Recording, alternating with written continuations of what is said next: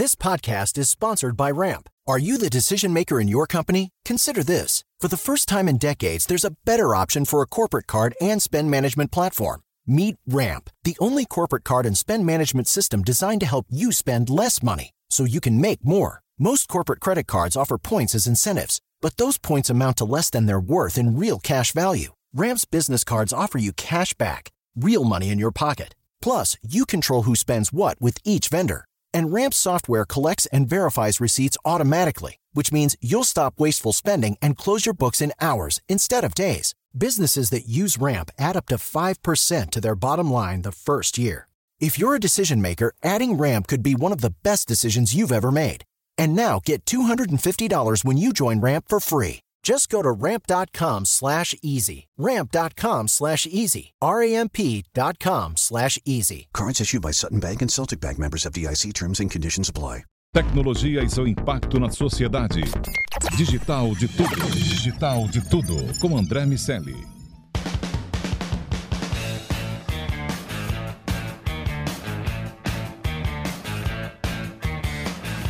Salve, salve, habitantes da sociedade digital, sejam muito bem-vindos. Está começando mais um Digital de Tudo. Você vem aqui com a gente nesse podcast da Jovem Pan e nessa próxima meia hora o assunto é o C-Level e a tecnologia. Comigo está meu, meu amigo Iago Ribeiro. Tudo bem, Lago?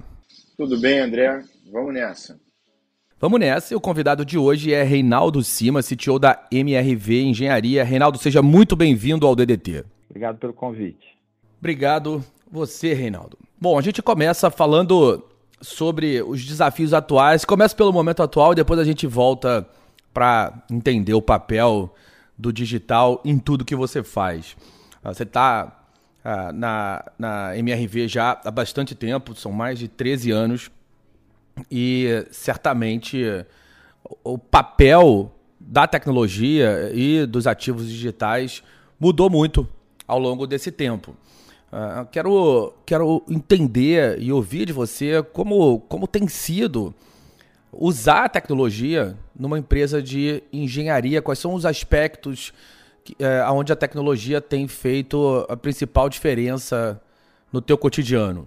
Cara, muito legal a sua pergunta, e acho que é uma pergunta que muita gente faz, né? Como que a tecnologia, né? Como que transformação digital acontece numa empresa tradicional de construção civil, cujo produto principal é a habitação, a casa, o apartamento, né? E, e nós desenvolvemos aí nos últimos anos o conceito do sistema operacional da casa, né? Assim como a, a, o, o hardware da Samsung precisa de um sistema operacional Android para ter uma usabilidade diferenciada para o, o, o, seu usuário final, né? A gente buscou aí uma inspiração para trazer para a transformação digital é, criar o, um, um, mecanismos, né? Um, verdadeiramente o, um sistema operacional é, para a habitação. É, hoje a gente trabalha aqui com o conceito de plataforma habitacional e o nosso momento atual é criar uma jornada para o cliente que começa no momento da compra, né, no momento que ele conhece o imóvel, passa pelo momento é, onde ele adquire, né, de uma maneira bem digital, né, inclusive crédito. E aí, quando ele compra, ele entra numa jornada de experiência, tanto enquanto ele aguarda o imóvel ficar pronto, que a gente chama de acompanhar, quando depois, quando o imóvel fica pronto, e efetivamente ele muda para o imóvel. Né? É diferente do que a gente mesmo fazia, muita gente ainda faz. Quando ele muda para o imóvel é que realmente a gente entende que a experiência digital começa. E é aí que entra o sistema operacional da casa para melhorar efetivamente a experiência do nosso cliente no uso do hardware que ele adquiriu. Esse que é o grande momento hoje da transformação digital aqui da MRV é, a gente está nesse momento aí há 14 anos, né, trabalhando nisso há 14 anos e hoje os grandes desafios permeiam essa, essa jornada. Naldo, o que a gente observa aqui, você iniciou sua trajetória como com, é, em, na uma carreira, né, numa graduação de engenharia é, com foco em eletrônica, né, é, em elétrica. Fala um pouco mais para a gente aqui sobre por que dessa escolha, é, o que, que te levou para esse mundo de exatas e o que, que te levou para esse mundo da tecnologia. Como foi essa sua transição? Conta para a gente de forma é, resumida aqui um pouco esse desenho da sua carreira até hoje, essa posição como CTO na MRV. Cara, isso tem muito a ver. É, eu, eu comecei lá na UFRJ, né, a graduação em, em eletrônica, e, e percebi uma conexão, é, uma necessidade de conexão muito forte da tecnologia com o negócio. É, tanto que eu fiz a graduação em engenharia eletrônica, é, e na, na UFRJ a gente tem a possibilidade de, dentro da eletrônica, se especializar em engenharia de sistemas. Então, eu foquei muito em engenharia de sistemas. E na sequência eu fiz um, um mestrado em engenharia de produção, né?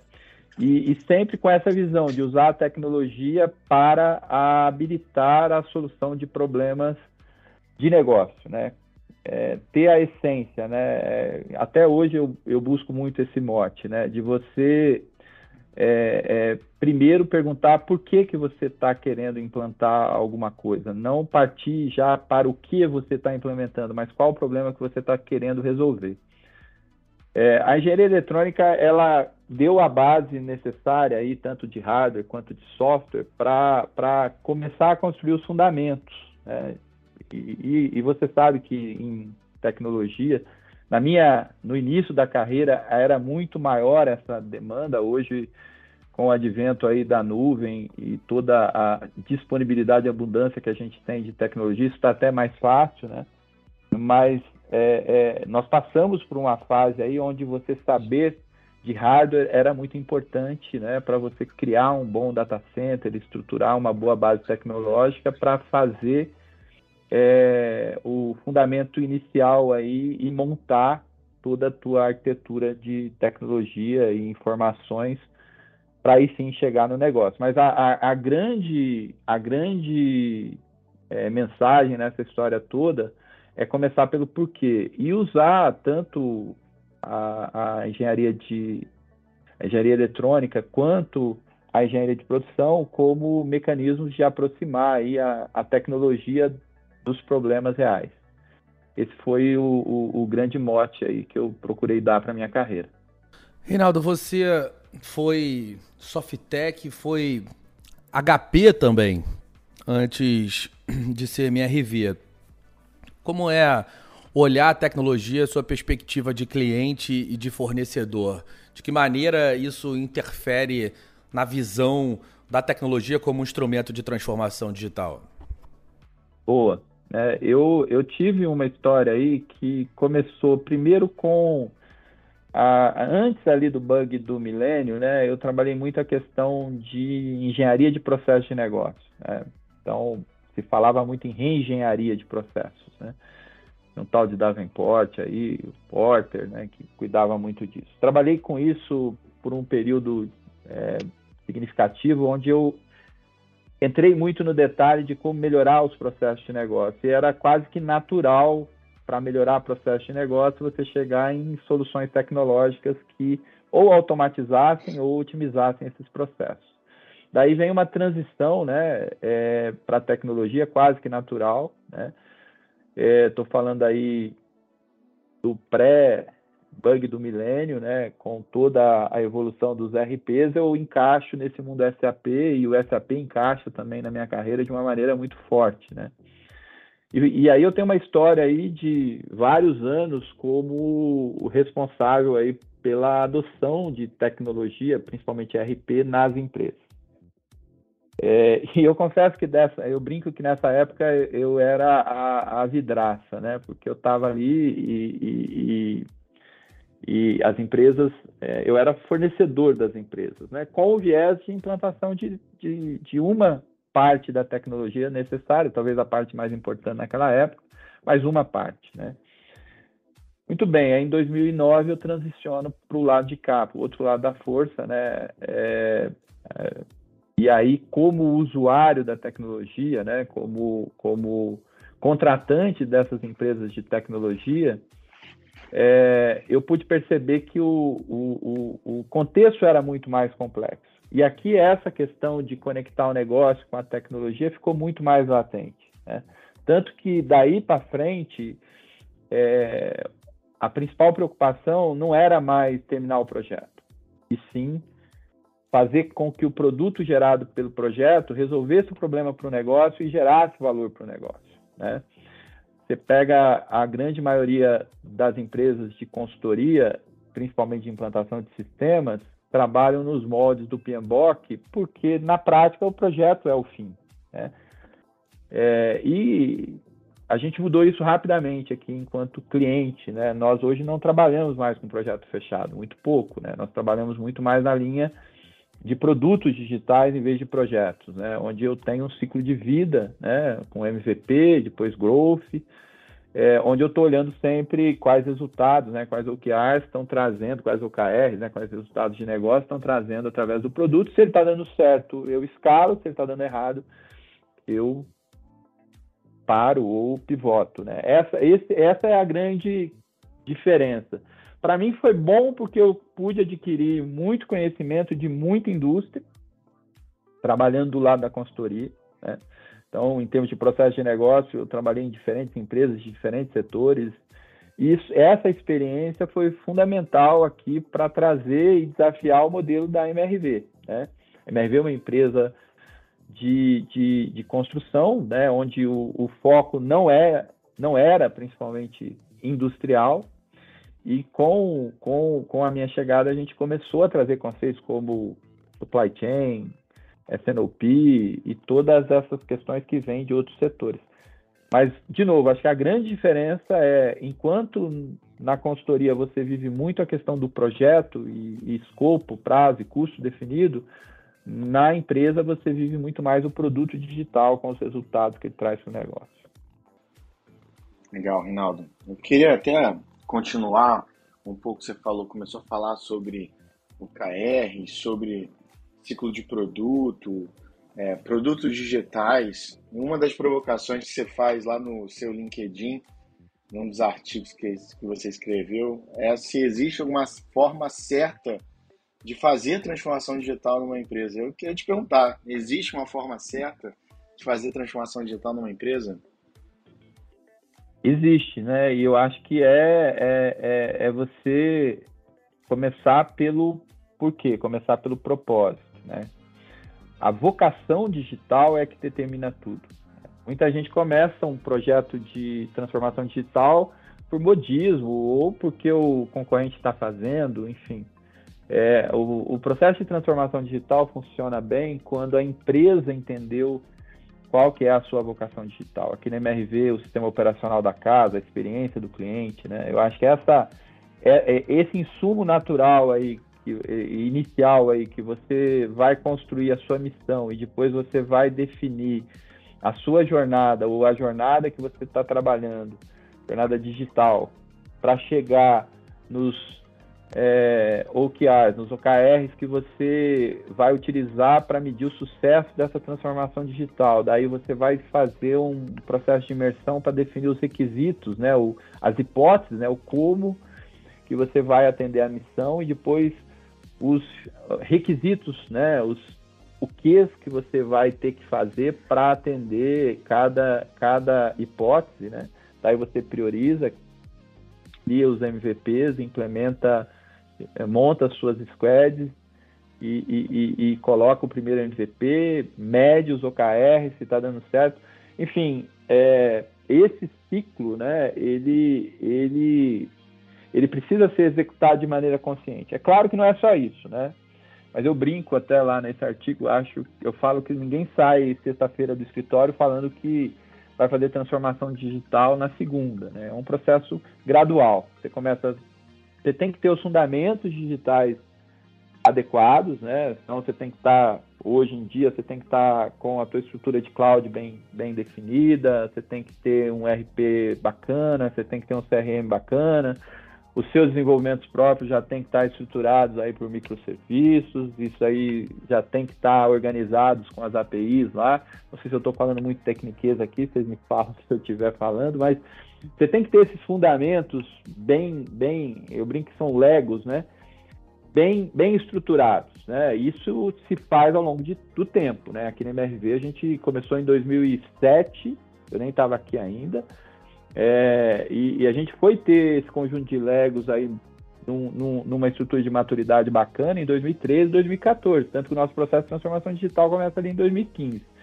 Em paralelo com os fundamentos, tem a questão do, da destreza digital, né, das pessoas. Né? Você precisa ter essas pessoas já orientadas para essa nova forma de trabalhar, né? que não é uma, uma, uma forma tradicional de especificação de requisitos e desenvolvimento, é muito mais na linha do ágil, né? E não, estou falando aqui do Scrum, estou falando aqui do Agile mesmo, né? De você ter aí é, é, é todo esse processo estruturado aí de, de, de é, entendimento funcional, né? Do, da jornada digital com uma pegada design, né? Para você chegar numa solução técnica. Né? E, e para isso você precisa de pessoas, pessoas com capacidade para olhar para o problema de negócio, construir uma jornada, olhar para os Legos, pegar as coisas dos Legos lá que fazem sentido para aquilo. Porque hoje é isso, né? Você compor soluções rapidamente.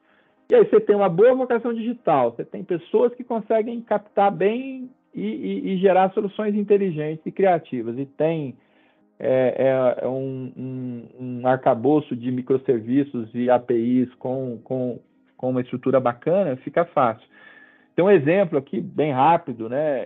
Em 2019, quando a gente entrou no meio da pandemia, a gente tinha um cenário que era totalmente analógico, né? De assinatura, é, desde o processo de compra, né? De, de, de, de negociação até o processo de assinatura para venda de imóveis, né?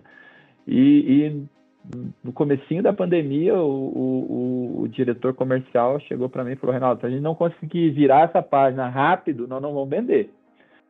Criamos uma solução aí, bem nessa linha rápida, né? Em, saímos aí de janeiro de uma venda digital, né? Uma assinatura digital, para abril 90%, 90% e e junho 100% das assinaturas digitais no mundo de imóvel, né? Uma coisa é você comprar um livro, de assinar digitalmente uma compra de um livro, outra coisa é você assinar a compra de um imóvel, que para muita gente é o bem mais importante que eles vão comprar durante sua vida, né? Reinaldo, quando você fala sobre o background vinculado aos RPs, tem um, um pensamento naquele momento também de um ciclo de desenvolvimento, de modelos de especificação que são mais tradicionais, mais voltados a, a, a aquele formato waterfall, enfim, um, modelo de desenvolvimento que precisou ser certamente ajustado para que vocês dessem a agilidade necessária desse pensamento ágil a que você se referiu há pouco. Como foi essa transição? de que maneira você se capacitou enquanto um, um gestor de tecnologia para conseguir conduzir a tua equipe eh, num formato de entrega que é muito diferente? Eu, eu vi esse movimento meio que natural, sabe, é, André? O que que, o que que acontece ali em 2010, né? Em 2010, o mundo passa a, a, a questionar a metodologia tra tradicional, é o, o, o, o PMBOK, né? A gente vem aí, né, de, de uh, décadas trabalhando com o conceito de projeto, né, que tem escopo, prazo, custo definido, todas as nove disciplinas lá do PMBOK. Eu, inclusive, era PMP, né, certificado. É, mas quando você. E isso para mim foi muito, muito nítido quando eu transicionei do, da consultoria para o negócio. Né? Não faz sentido e não fazia sentido já na época você fazer um projeto para ele ficar pronto, né? O projeto tem que dar resultado. E aí toda a dinâmica de você ter a possibilidade de, de questionar a continuidade do projeto da forma como foi previsto é, é, a cada momento, né? Ela não é possível dentro da estrutura do tradicional, né? Do waterfall, né? Porque aí você está focado em entregar o projeto, seja lá qual for o resultado final dele. Quando você está olhando o resultado continuamente, avaliando se aquela hipótese ainda continua válida e, e, e mudando de direção, a forma como você contrata, se for projeto fechado, inviabiliza isso. Né? E sistematicamente a gente começou a ver isso na prática. Começou a ver projetos que eu tinha que ter um recurso do meu lado e o outro do lado da consultoria para gerenciar escopo. Não fazia sentido, isso não está gerando valor. Né? Por outro lado, também o escopo ficava pronto e, a, e as pessoas não usavam. Né? É, por outro lado, também os times é, não estavam contentes mais com aquilo, né? Eles queriam ter mais flexibilidade, mais é, é, é, é possibilidade de propor soluções alternativas. Eu acho que toda essa conjunção, e se eu falar para você que, ah, não, eu fui lá, estudei e tal, o, o, o, isso acho que foi uma exigência natural do contexto. Né? E, e assim, aqui para a gente, isso encaixou como uma luva, assim como mais à frente o OKR, né, que foi quando a gente efetivamente saiu do desenvolvimento ágil para organização ágil, né, que aí o conceito de produto digital entrou forte, né, foi a segunda contestação, eu estava trabalhando ágil com, com desenvolvimento Scrum, só que o produto não tinha uma visão de, de jornada digital costurada, né, que é o que acontece aí, principalmente pelo, pelo movimento Spotify, né falando, Reinaldo, de muitos ciclos né, de mudança, de transformação, e tudo isso, né, um grande desafio que, que a gente vê nas cadeiras né, de alta gestão ligada à tecnologia é justamente a busca de talentos, né, a busca de profissionais. Qual é o perfil né, de, de profissional que você entende que vai estar tá mais é, preparado para todo esse ciclo de transformação constante que a gente vê hoje no mercado? É, e qual é o perfil que você procura para compor os seus times de tecnologia? Olha, cada vez mais eu vejo um, um, uma demanda crescente por, por pessoas que tenham capacidade de resolver problemas, sabe? É, a tecnologia ela está cada vez mais disponível, abundante e, por que não dizer fácil, né? Nós estamos vivendo aí um pré, para muitas empresas já, já, já está no meio desse processo, né? A questão do low code, no code, né? É uma, é uma tendência, né? Cada vez mais codificar não vai ser tão complicado. Claro que a gente vai continuar tendo a necessidade de pessoas brilhantes aí para construir soluções brilhantes. Isso aí não há a menor dúvida. Agora, pessoas que consigam entender o problema e dar soluções criativas para resolver o problema, focadas no resultado que isso possa gerar, né? pessoas que se incomodem com a essência, né? não, não façam apenas porque alguém pediu ou porque ah, é, é assim que sempre aconteceu. Né? Não se cansem de questionar o porquê estão fazendo e de propor alternativas que gerem mais é, resultado. Né? É esse tipo de perfil que, que eu procuro aqui para a MRV, né? solucionadores de problemas criativos. Reinaldo, para a gente Legal. fechar, é, quero ouvir de você quando, como você enxerga essa composição da área de tecnologia como um agente transformador a partir de agora. É, você fala sobre as pessoas com capacidade de resolver problema. A gente sabe que as tecnologias vão continuar a chegar e muitas delas associadas à engenharia. A gente vai viver um processo de transformação ainda mais acelerado. Então, para a gente fechar, quero ouvir quais devem ser esses próximos passos. Então, nós estamos até escrevi sobre isso num artigo lá, acho que foi um dos últimos que eu escrevi. A gente está passando agora por um período de transição na tecnologia. Até brinco um pouco de ressaca digital, né? A gente veio aí de cinco, seis anos de intenso investimento em tecnologia. Alguns fizeram a lição de casa e, e, e olharam o propósito primeiro, outros não. Então, a gente vai ter aí com certeza algumas empresas com alguns problemas para justificar os investimentos que fizeram, porque não estavam co corretamente conectados aos retornos. Né? Eu acho que essa, esse é o grande aprendizado né, que, que, que eu acho que vai, vai chegar, né? Você cada vez mais ter uma tecnologia focada em resultados. Né? Então, a, a, a questão do OKR, né, que, que, que, começou lá em 1970 na Intel, depois Google difundiu bastante, Vale do Silício. É, aqui no Brasil, eu vi um movimento inicial aí, nessa fase inicial aí, em 2015, 2016, 2017. A gente adota desde 2015, adotamos bem é, mas não vejo muito difundido isso. Eu estou percebendo as, as, empresas voltarem a falar sobre isso. Né? E o OKR nada mais é do que uma conexão do negócio com a tecnologia, né? do propósito com o, o, o requisito. Eu, esse é o primeiro ponto que eu vejo para o futuro. Cada vez mais a tecnologia voltada para resultados. Agora, olhando a evolução tecnológica também, eu percebo que a parte de dados ela vai e, e, e vem né, numa crescente há bastante tempo também, e cada vez mais ela vai ser decisiva. Né? Como que você utiliza bem os dados, considerando que você vai ter cada vez mais restrições, né? LGPD e por aí afora, mas também você vai ter que ser muito criativo para poder usar bem os dados que você pode usar para resolver problemas, né?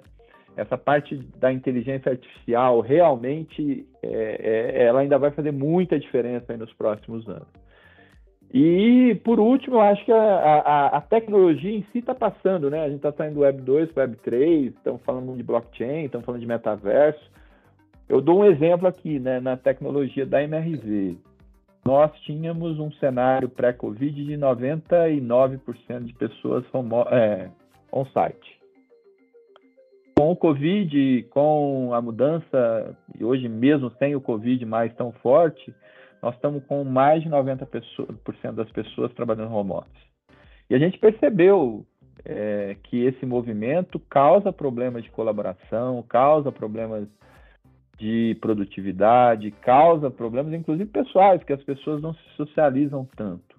Como que a gente faz para mudar isso com essas novas tecnologias? Nós acabamos de implantar o metaverso da TI aqui. Então, hoje, todo mundo embora 90% home office, é, a gente está com 95% do time todos os dias dentro do metaverso. O metaverso é um, um gêmeo digital do que é o escritório físico. Né? Então tem as squads colaborando, as pessoas ficam lá o tempo todo, elas ouvem, elas conversam sobre os assuntos, tem um lugar para tomar o café, tem essas coisas. Eu acho que as novas tecnologias, né, tipo metaverso, blockchain, cobre um outro, uma outra gama muito mais voltada para negócio, né?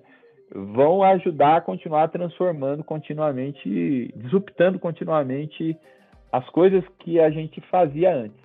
É, você vai perceber, por exemplo, que quem disruptou vai ser disruptado agora, né? Já está acontecendo esse movimento.